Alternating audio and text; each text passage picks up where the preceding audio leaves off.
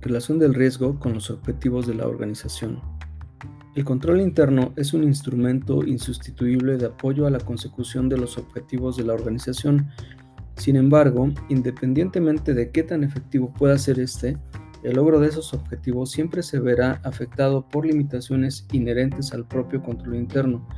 Por ejemplo, es un hecho que los juicios personales respecto a la toma de decisiones puedan estar equivocados o puedan fallar o puedan ocurrir violaciones o incumplimientos a los requerimientos de control interno debido a errores humanos en el diseño o en el cambio de su control. Del mismo modo, el funcionamiento de un control puede no ser efectivo debido a que la información producida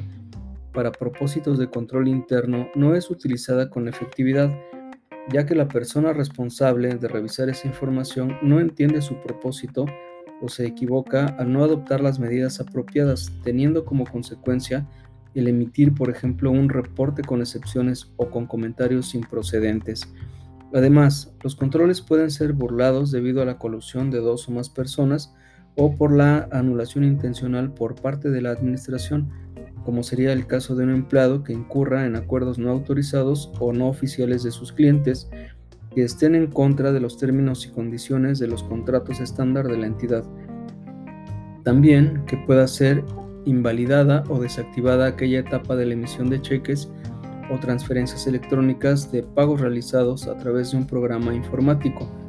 diseñado para identificar e informar sobre transacciones que excedan límites específicos.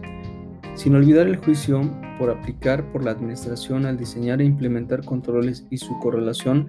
con el alcance de los riesgos que están dispuestos a asumir, y es precisamente la necesidad del reconocimiento de esos riesgos que pueden derivar en fraudes o conductas indebidas a las que está expuesta toda entidad,